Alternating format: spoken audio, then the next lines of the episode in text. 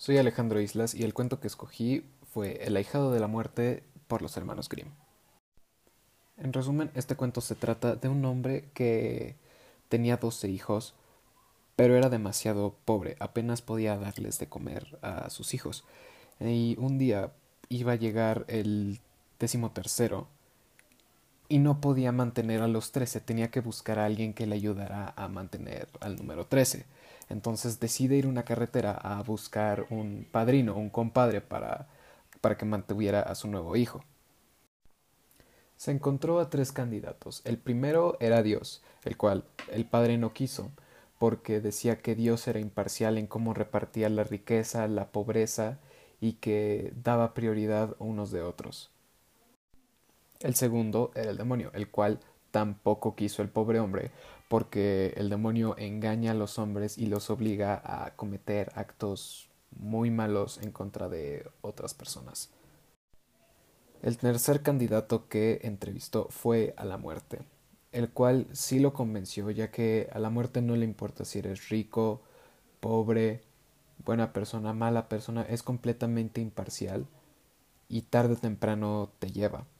Entonces decidió hacer a la muerte su compadre, y la muerte le prometió al pobre hombre hacer al hijo el médico más exitoso, más famoso, más adinerado que podía haber en el mundo. La muerte cumple su promesa. Como lo hace, le enseña al hijo una hierba en un bosque que cura a cualquier persona de cualquier herida, enfermedad o condición en la que se pueda encontrar. Pero la muerte le dice una sola cosa al médico, si cuando el médico intente salvar a la persona, la muerte está a sus pies, la persona tiene que morir y no hay nada que él pueda hacer al respecto, es porque le tocaba en ese momento.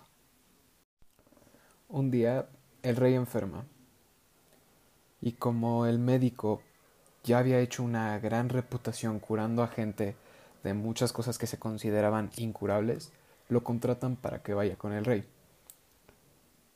Pero cuando va con el rey se da cuenta de que la muerte está a sus pies. Entonces sabe que tiene que dejarlo morir. Pero se pregunta, ¿y si le doy la hierba de todas maneras? ¿Y si engaño a la muerte? Así lo hizo. La muerte, obviamente sintiéndose engañada, le advirtió al médico que si volvía a hacer eso, se lo llevaría a él también. El médico aceptó y volvió a tratar a pacientes ordinarios. Pero tiempo después la hija del rey enfermó, y el rey dijo que quien la curase, quien la salvase, podría casarse con ella y ser el heredero al trono. Entonces, obviamente, el médico va para hacer lo mejor que pueda, pero al llegar se da cuenta de que la muerte también está a los pies de la hija. Ahora, el médico ya está advertido de que si volvía a tratar de engañar a la muerte, moriría. Pero no se pudo resistir a la gran oportunidad que se le estaba dando. Y volvió a hacerlo. Volvió a engañar a la muerte y volvió a dar la hierba. Como lo prometió, la muerte se llevó el alma del médico y ese fue el fin. Es un cuento, la verdad, algo corto, está en la página web de Ciudad Seba como en un solo espacio en blanco que sí se tiene que bajar a través de la página. Pero realmente es corto, cabe en un, en un solo espacio y al final hay una serie de recomendaciones de otros libros y cuentos.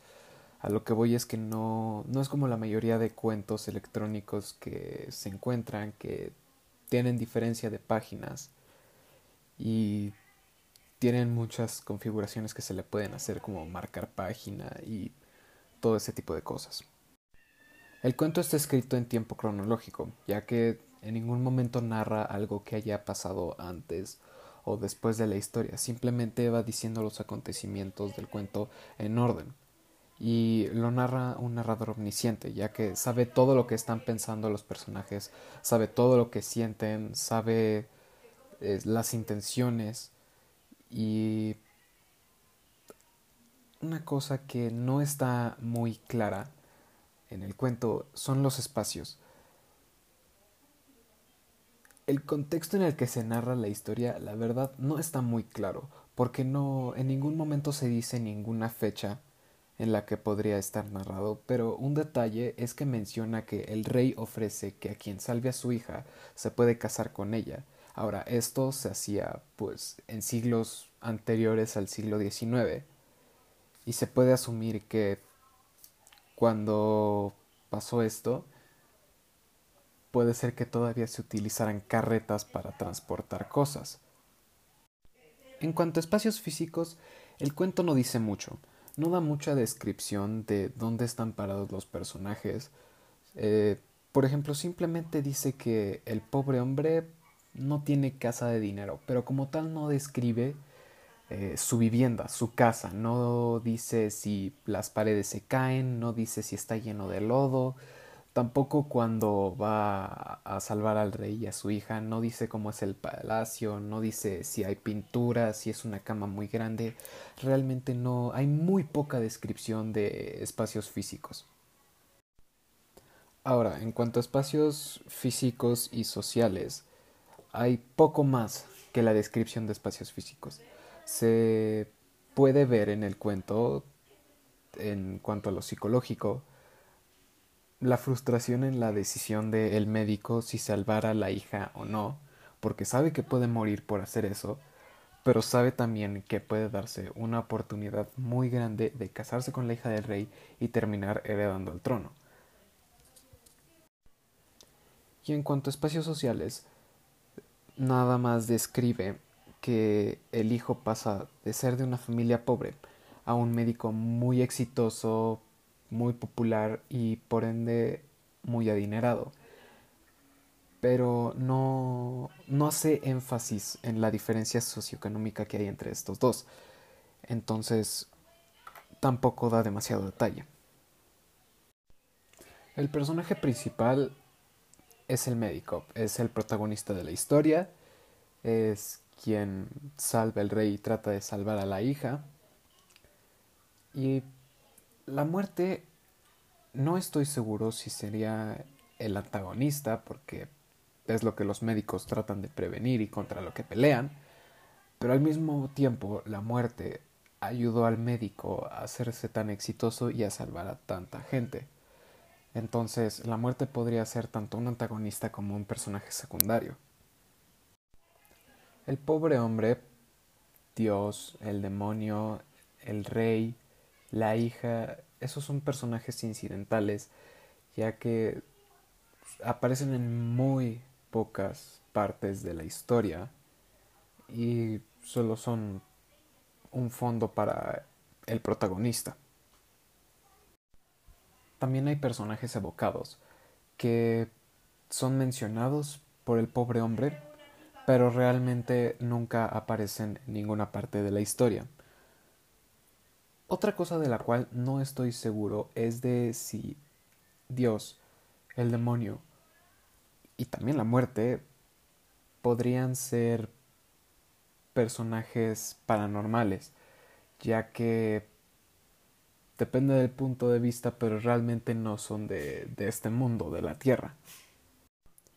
Y finalmente, creo que el tema de esta historia es la muerte. La muerte guía al médico durante su carrera como doctor. Y la muerte es parte natural de la vida. No se puede detener, puede llegar en cualquier momento sin importar si uno es rico, uno es pobre, uno es un rey o cualquier cosa. No le importa nada que no sea natural y no se puede intentar engañarla como lo intentó el médico porque puede costarle la vida a alguien que lo intente.